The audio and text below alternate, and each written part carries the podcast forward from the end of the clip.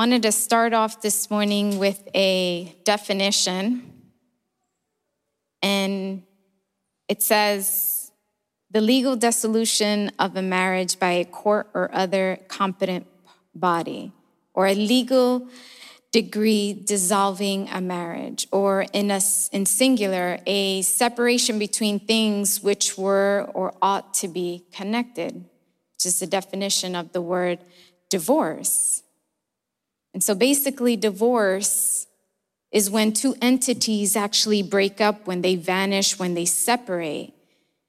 And for many growing up in church, we have been told that divorce is frowned upon. For others, divorce is not even an option. There are some that are actually look at divorce as the only means necessary or t- to the end of their issues because they just don't want to work on it. So the divorce we will be seeing this morning is not between a man or a woman that were once married. The divorce we'll be seeing this morning is actually happens and is actually currently going on even within the church at this very moment. So I want to ask you to open up your Bibles to the book of Matthew, which we can find in the New Testament. And I need you to turn to chapter 22, verse 29. I'm going to ask you to stand for reverence to the word this morning.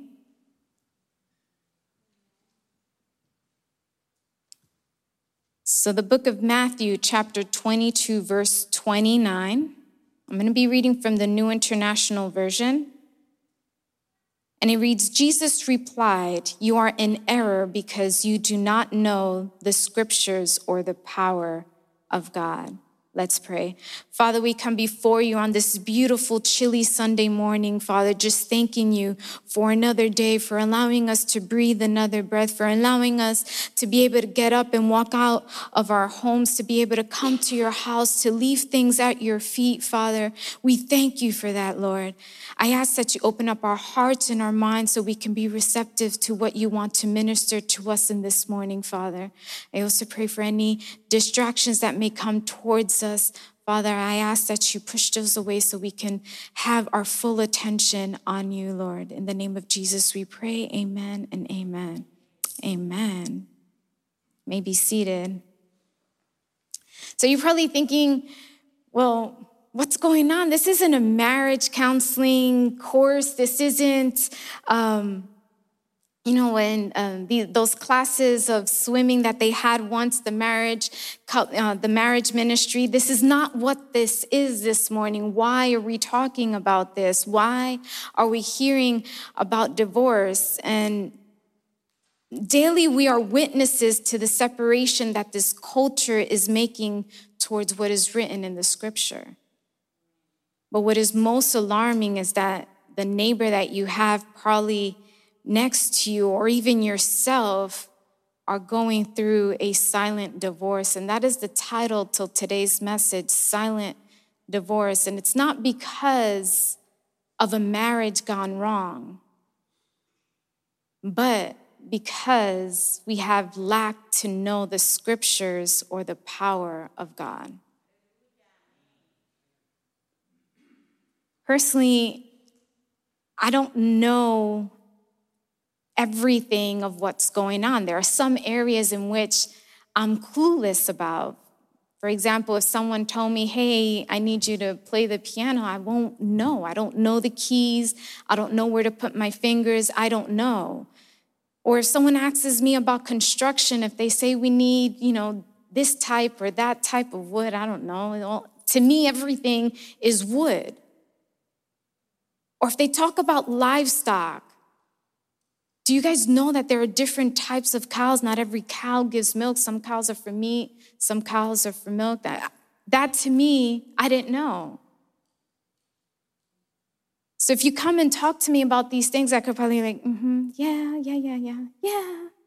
I can yeah you on just to keep the conversation, but I'm unaware or I'm clueless about that topic in that area and as well as knowing not everyone is knowledgeable about everything. There's not one person that knows everything here.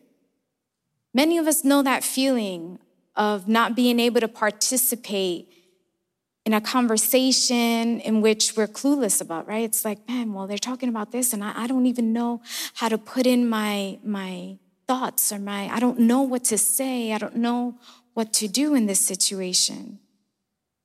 Or some of us even try to finagle our way through a conversation about something that we don't even know much about, or they don't even know or have much knowledge. But can you picture what would happen if they say, Oh, sure, I handle explosives all the time. Yeah, I know what to do. And the other person's like, Oh, great, great. You can take care of this for us. You know, this, if you know what to do, this is, you know, here, and we'll be back in an hour. Can you imagine what would happen? Even when things get sticky, we keep yapping about things that we know about? Or how about those that have asked, how did Francine and Jack meet? They want to know stuff that they don't even know. Or when they go up to someone and they say, hey, Gladys, why are Linus and Clarence fighting? Did you see the way they looked at each other a bit ago? Or when we ask the non cooking person at work how to make a certain dish. You see, if we don't really know what we're talking about, it can have some serious consequences. If we talk without the needed knowledge, it can leave some serious consequences. It can have some serious consequences if we don't we talk without the knowledge. When we ask that non-cooking person about that dish, if they don't have the knowledge, they can misinform us, and we can even possibly poison ourselves or the people that we're trying to feed. Would you agree with me if I said the source of a person's information is critically important? Which brings me to my first question. I can't not ask a question. Where are we learning about God? What are we listening to? What are we reading?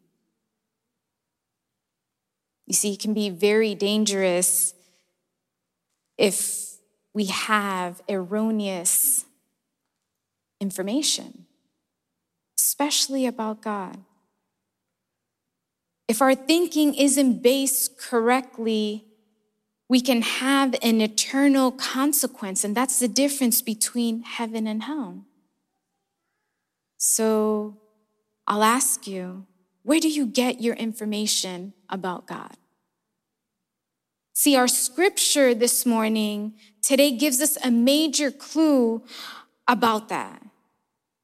See, Jesus already that day, he had a full day. This particular day would be more or less a Tuesday of what we would traditionally call the Holy Week. And it was the last week of Jesus' life on earth. And we are about three days before he would be crucified. And to start off that day, Jesus debated with the religious leaders about his authority. He told three parables which bothered some of those leaders. And Jesus silenced them. It was an unlikely group of people who wanted to trap him in his own words by asking him if Jews should pay taxes to Caesar.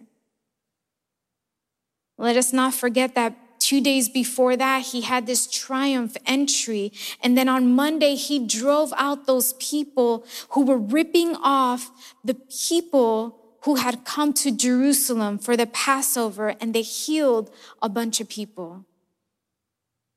I would say if any would have an excuse to be lazy for a day, it would have been Jesus.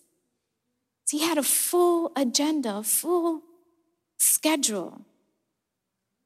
But yet here Jesus is, and we pick it up to the point where others are trying to get Jesus to slip up. The Pharisees couldn't get Jesus to trap himself. So we are at the point where the Sadducees gave it a shot, and that's where we read one of the verses. But let's read Matthew 22.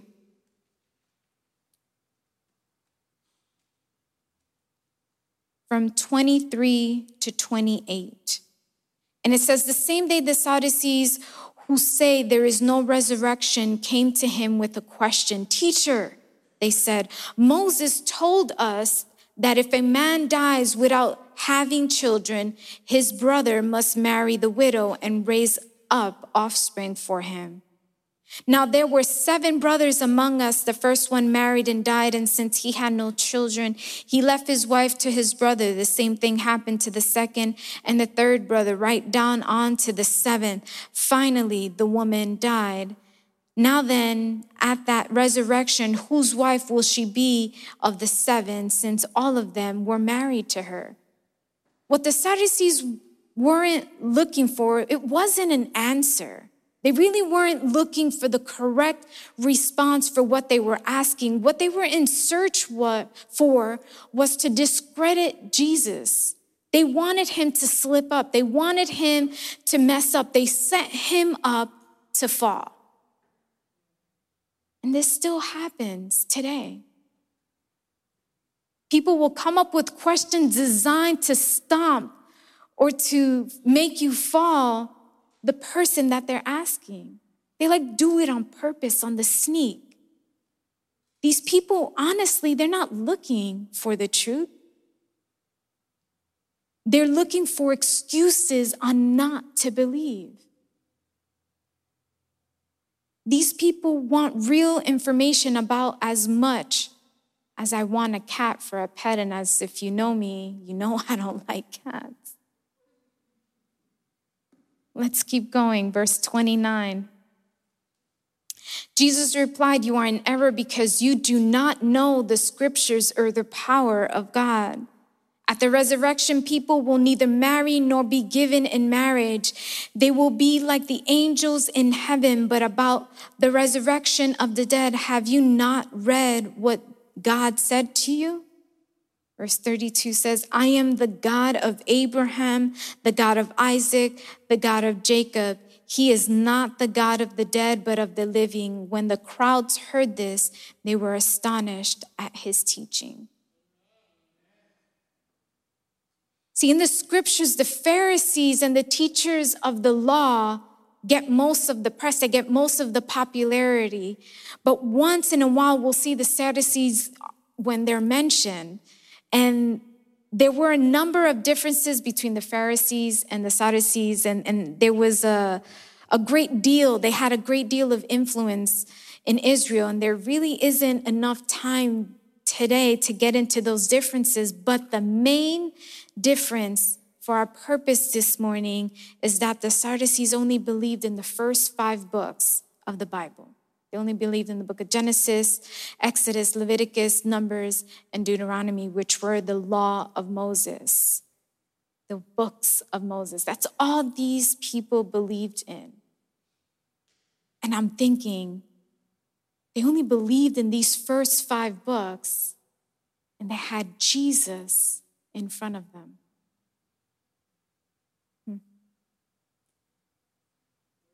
But they only believed in those first five books, and because our brother Moses really didn't say that there was a resurrection of the dead, the Sadducees, they didn't believe it.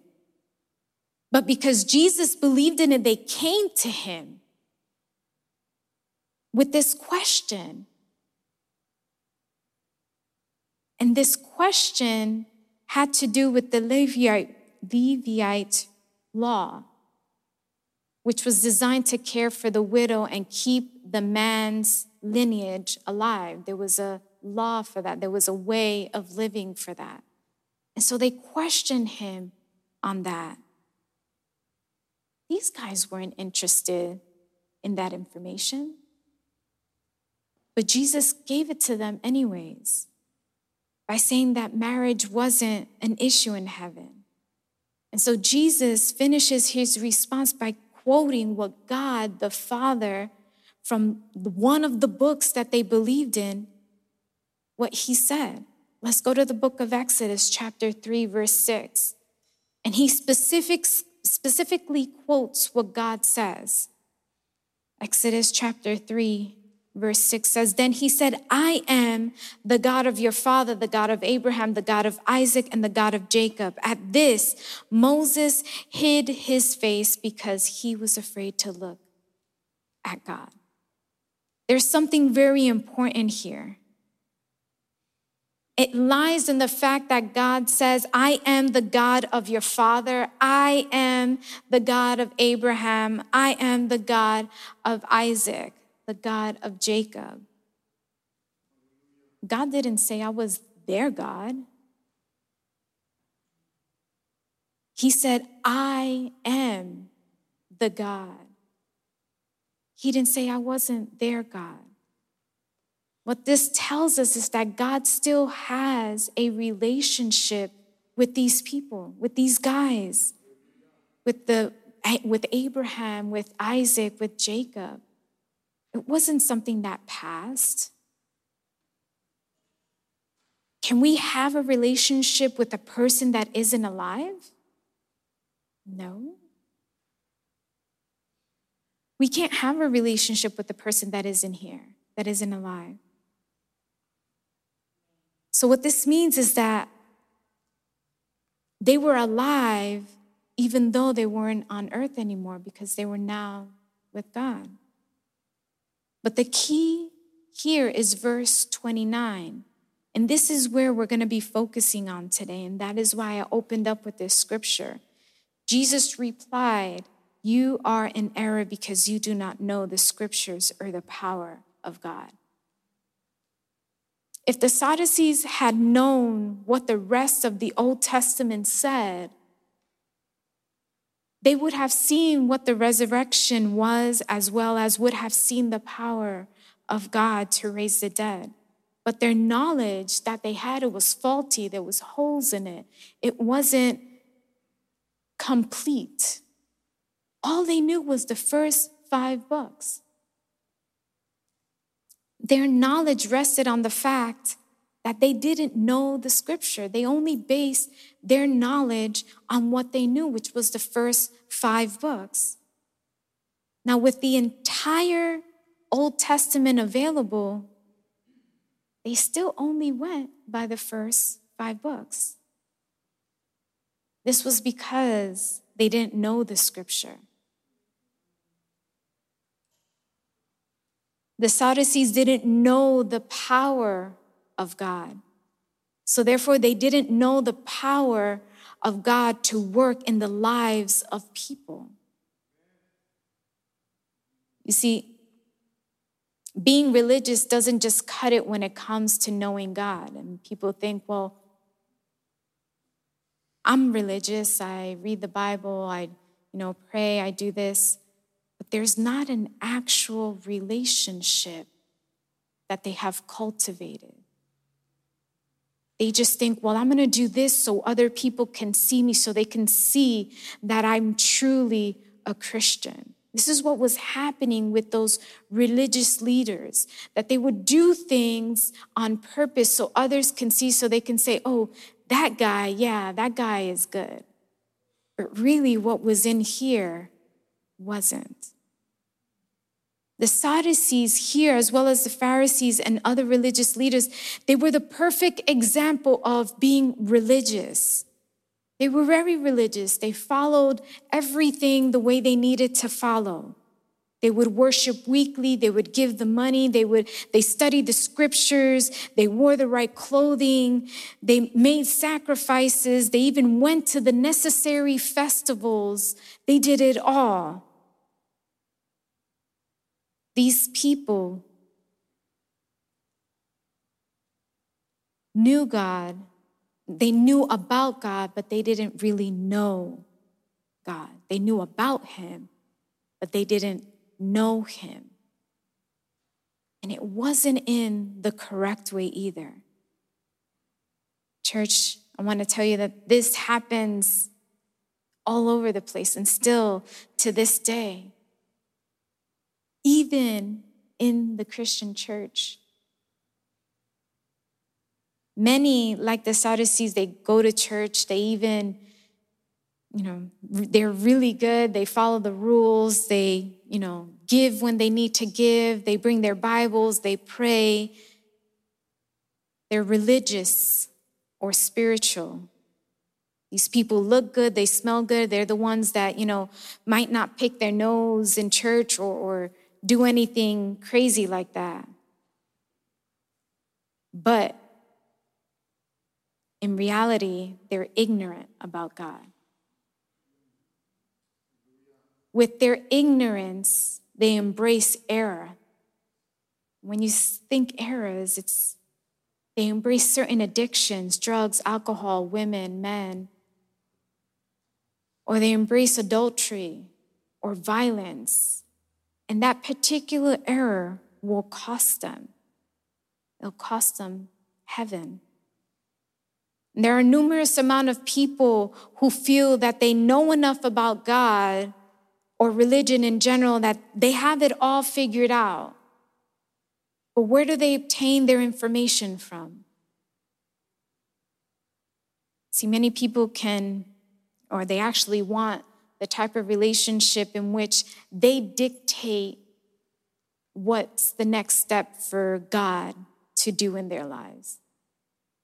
That's not how it goes. See, some people actually like to get their information or their view from Dr. Phil or the show The View or their favorite actor or actress or their favorite politician, etc. They try and get their information every, from everywhere else instead of from the most important place or the primary source which they should get their information or their knowledge, which is the Bible. And for that reason, Jesus responded, You are in error because you do not know the scriptures or the power of God. He was telling them, You guys, haven't expanded your knowledge. You are limiting yourselves to only what's in those first five books. And they had him in front of him, them, and they still went with the first five books. Many of us have silently signed those divorce papers on the relationship with God because we do not take the time to know the scriptures, to get to know God. We sign it just because the usher has asked us to move over in the row, and that just didn't sit right with us because I want to sit here. And he told me to move over, and so I'm gonna, that's it. Or we sign those divorce papers because we weren't given the response to that prayer that we've been praying for quite some time. And I wanted my prayer to be answered today, and it wasn't answered today. And so, you know what? Here goes my signature on that paper a silent divorce. A divorce in which exists in your day, but it doesn't exist in his.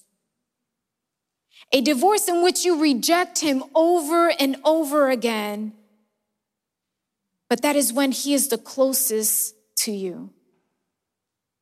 A divorce in which you throw your consequences to your own actions in his face because they preached that becoming a Christian was going to be roses that they told you that becoming a Christian, it wouldn't hurt, that they told you once you have accepted him into your heart as, your personal savior, everything is going to change. You write your name on that dotted line. We sign those divorce papers. We want this relationship to dissolve, to disappear. We don't, we don't want to hurt anymore. Without responding, I want to ask how many have signed those papers? See, we have pushed him so far away that we don't even know how to survive day to day.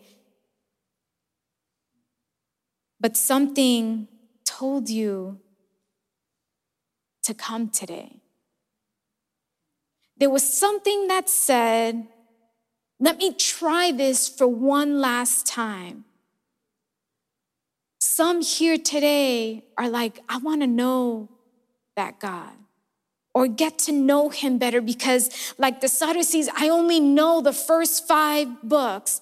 I want to get to know him more. I just don't know, I just don't want to know about him. I want to know him.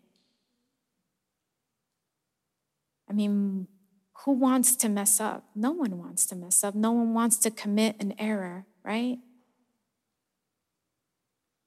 And it's especially when it comes down to the final decision on eternity. Church, it is very key to know the scriptures. You want to get to know Him, not just about Him. So, how can we do that? It's fairly easy, it's not rocket science. Read the scriptures daily hear about it. There are apps that will read the word to you as well as podcasts that will tell it to you. It's by hearing. You can read it. Start a relation, start with a, a translation that you understand. That's easily for you to understand.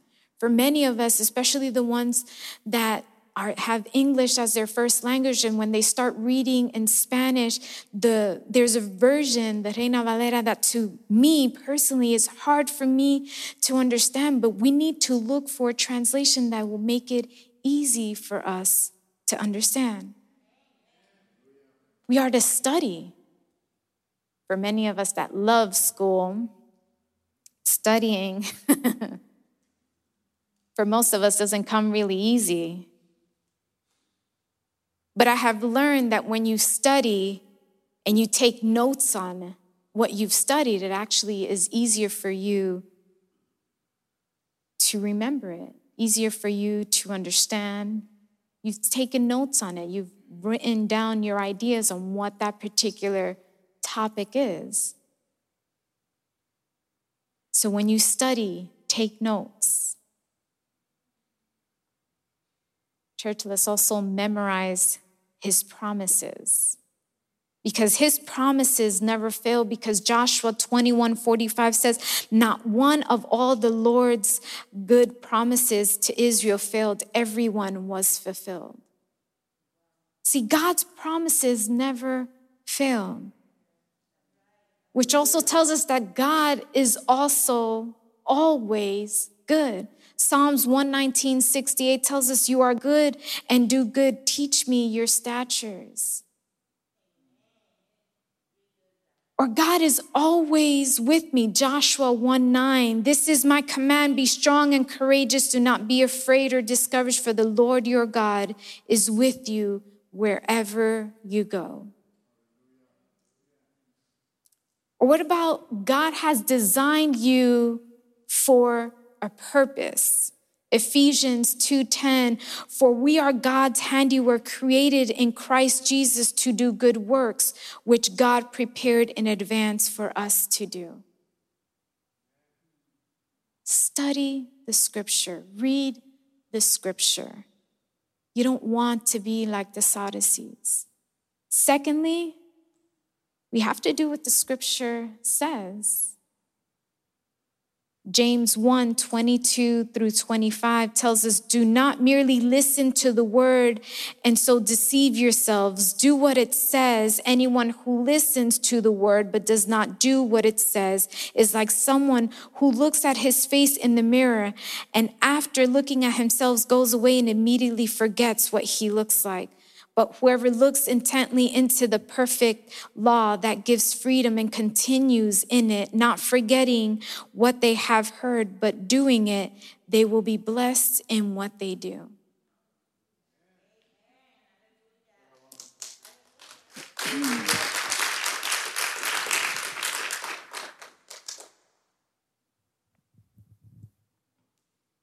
Who here is willing to deceive themselves. Do you want to deceive yourself?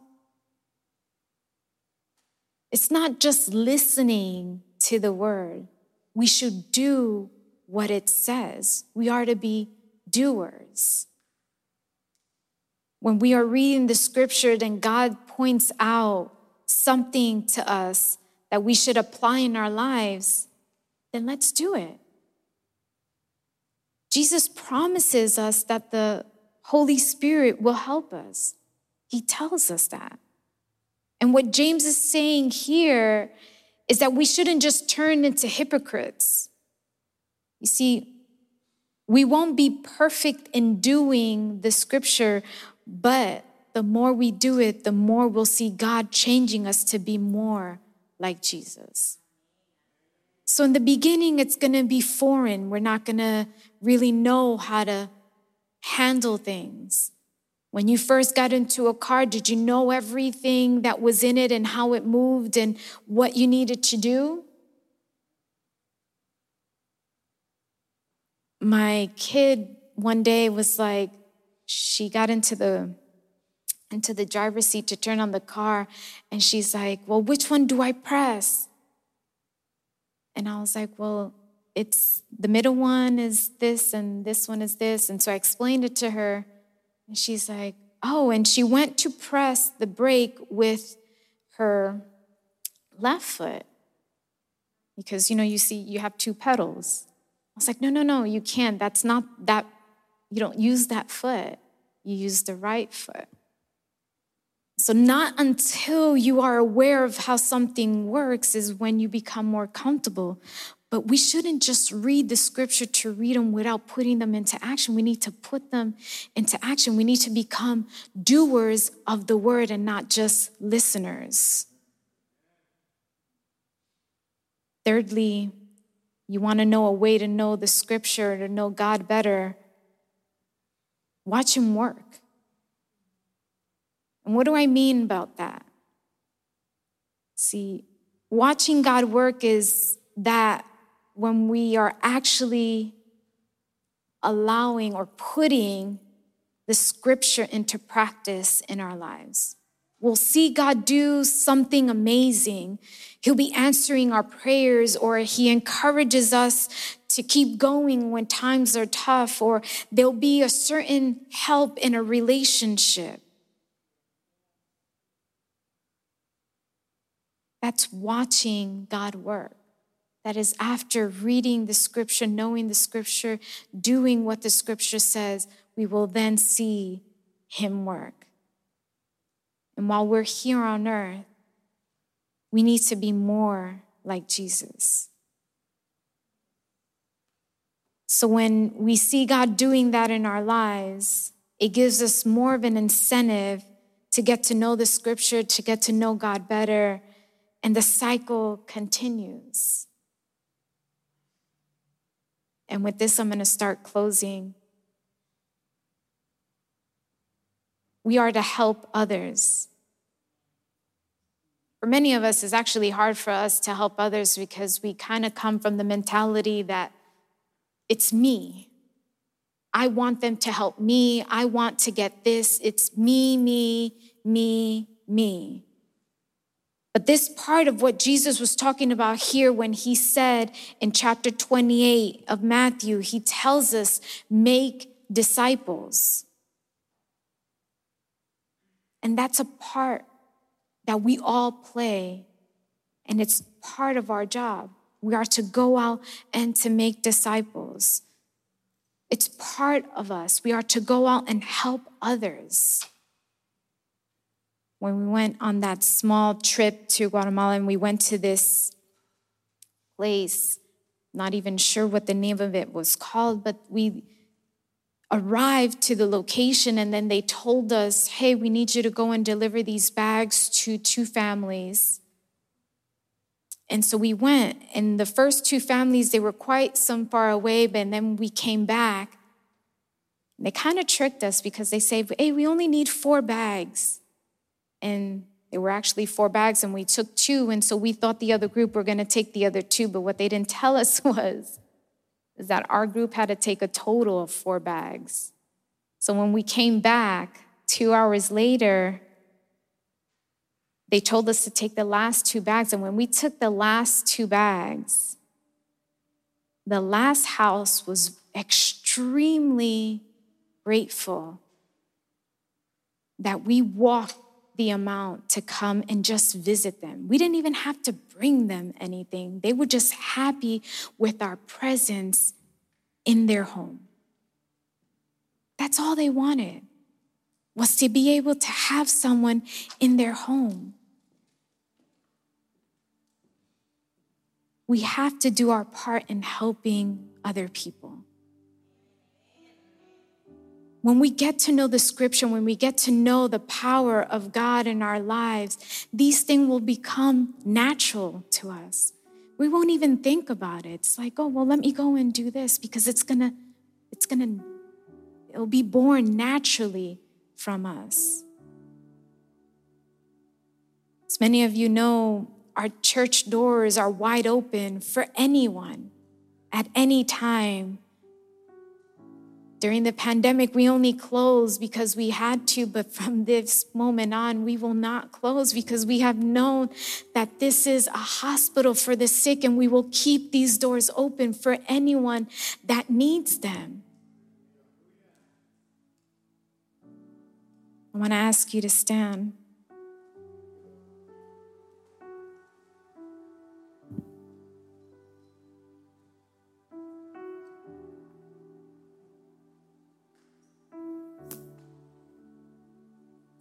I have told my my kids that anytime they have received any type of information, whether they've heard it, seen it, that to double check and to make sure that what they received or what they heard was actually true.